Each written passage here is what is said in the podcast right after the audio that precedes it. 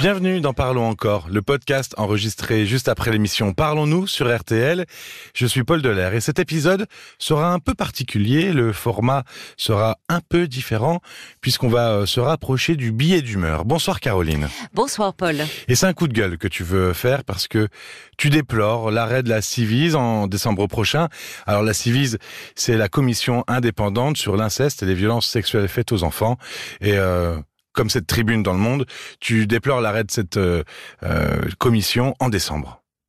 Oui, c'est lourd de conséquences et euh, je m'associe à ces 60 personnalités dont Flavie Flamand, Christine Angot, Camille Kouchner, Emmanuel Béard. Eric Cantona, pour citer un homme aussi. Tu as raison, c'est bien. Dans, euh, certaines euh, ont, révélé avoir été victimes d'inceste. Elles ont signé cette euh, tribune dans Le Monde pour demander le maintien de la Civise au gouvernement qui a programmé sa disparition en décembre. Quand on sait que chaque année, 160 000 enfants subissent des violences sexuelles, que cette commission est la seule instance qui joint le recueil de la parole des victimes et les politiques publiques. En deux ans, euh, cette commission présidée euh, par euh, Édouard Durand, qui a été juge des enfants, qui est expert sur les questions de la protection de l'enfance, des violences conjugales et des violences faites aux enfants. Il préside cette commission aux côtés de Nathalie Mathieu. ils ont recueilli 2500, 25 000 pardon, témoignages et euh, Édouard Durand dit bien que euh, cette instance répond aux besoins de reconnaissance des victimes et permet euh, de faire évoluer euh, les politiques publiques au plus proche de la réalité. Parce qu'on n'y est pas encore au plus proche Mais de la on réalité. n'y est pas. On n'y est pas. Et ça, en fait, la société, elle a du mal à entendre. Alors, ça a toujours existé. Oui, c'est pas nouveau. Ça a toujours existé cette euh, euh, ré réalité-là, malheureusement, ce fléau.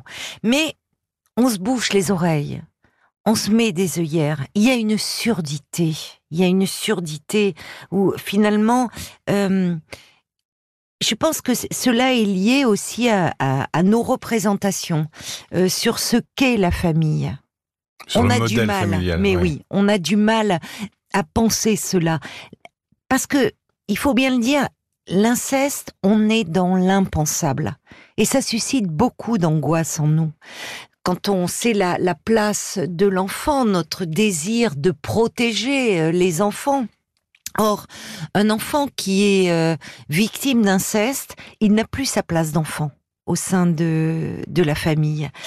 Et face à cela, euh, enfin, moi j'ai travaillé euh, il y a maintenant plus de 20 ans de cela, j'ai plongé euh, parce que au sein d'une association Enfance et Partage, j'entendais des enfants, j'entendais des adolescents victimes d'inceste. J'étais à ce moment-là toute jeune, je sortais de la fac et je, je en fait, ça fait plonger dans un abîme.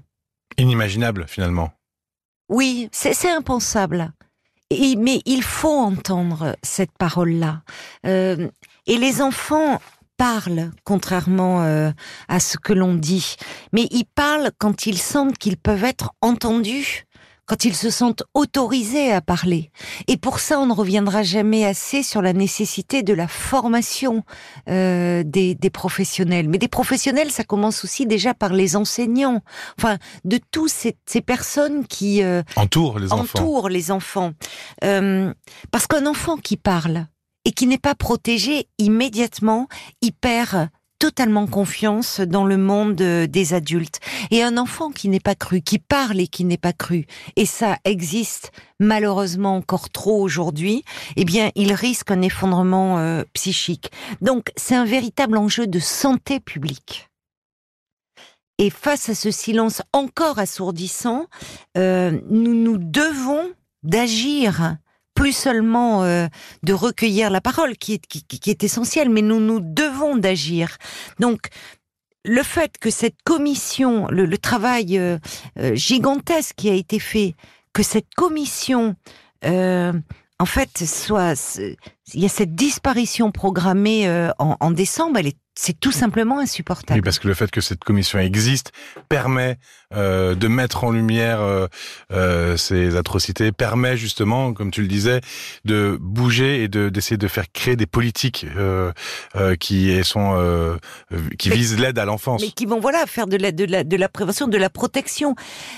L'inceste, quand je parlais des représentations, pourquoi ça nous angoisse tant ça, ça touche aux représentations que nous avons de la famille?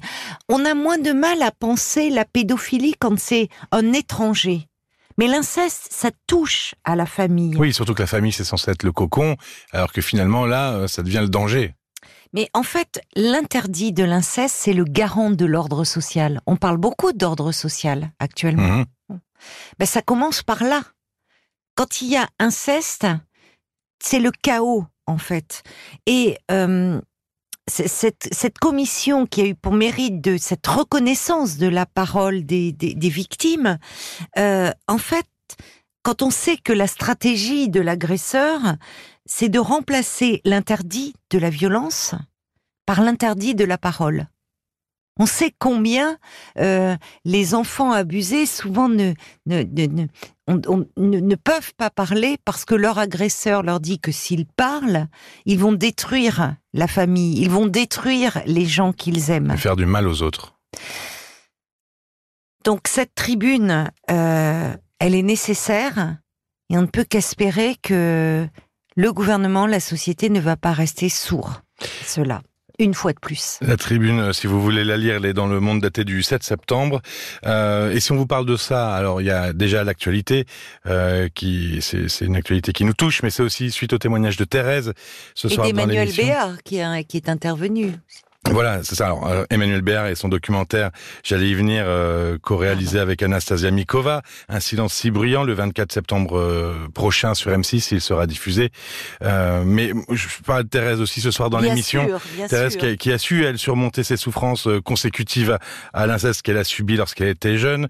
Euh, mais qui nous disait que, y compris dans les services de psychiatrie où elle avait été hospitalisée suite à des tentatives de suicide, on s'était moqué de sa parole. En tout cas, on ne l'avait pas cru, on avait préféré ranger cela dans le, dans le cadre des délires. Exactement. Et elle a réussi à briser le silence qui lui pesait, mais pendant de longues années. Ça a été de très très longues années Oui. avant qu'elle puisse parler Oui. et qu'elle puisse euh, et qu'on accepte sa parole. Je vous encourage vraiment à aller écouter son témoignage en replay sur l'application RTL parce que parce que c'est une femme formidable euh, qui euh, a travaillé en plus dans l'aide euh, En tant à- l'enfance. Oui. Euh, donc euh, vous pouvez vraiment y aller. Euh, les associations et les références qu'on a citées durant euh, l'émission, vous pouvez les retrouver en description de ce podcast aussi. Euh, merci Caroline. Merci Paul. Merci beaucoup et merci à vous. Prenez soin de vous, vraiment, et à très vite sur RTL ou en podcast. À très vite. Parlons encore. Le podcast.